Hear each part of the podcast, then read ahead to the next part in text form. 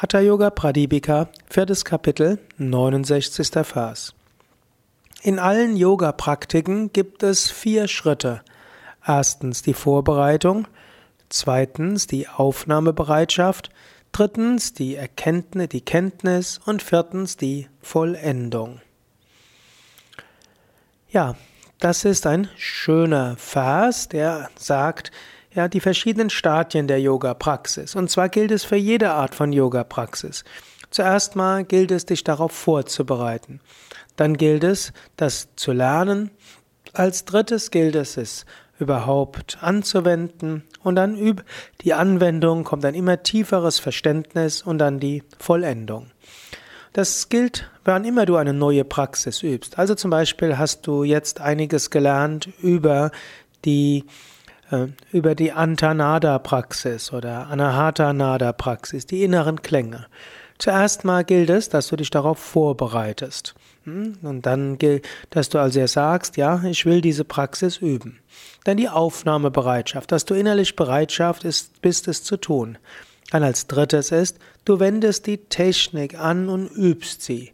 Und das führt irgendwann zur Vollendung. Erst und zweites legt er hier besonderen Wert darauf. Vorbereitung, innerlich vorbereitet sein und auch die äußeren Dinge so vorbereiten, dass du es üben kannst. Und als zweites die innere Aufnahmebereitschaft, was auch heißt eine gewisse Neugier darauf, was auch heißt die innere Bereitschaft, es auszuprobieren. Und das gilt jetzt nicht nur für ganz neue Praktiken, auch wenn du deine, zum Beispiel deine normale Meditation heute üben wirst oder morgen üben wirst.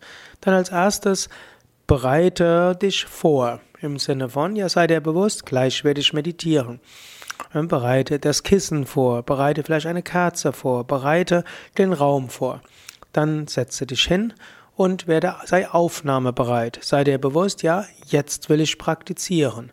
Indem du aufnahmebereit bist, löse dich von allem anderen. Dann übe die Technik so, wie du sie kennst. Übe sie gut, so gut wie du kannst. Und sei offen für Vollendung, die dabei geschehen kann.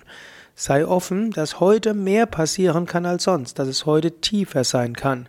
Sei nicht erwartungsvoll, aber sei offen. Und das kann zur Vollendung führen.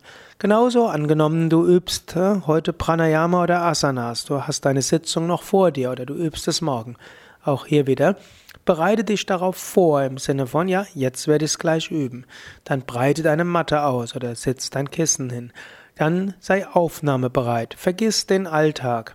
Sei dir bewusst, jetzt will ich Yoga üben. Dann praktiziere die Techniken so gut, wie du es kennst, so gut, wie du es weißt. Und als letztes sei offen für Vollendung.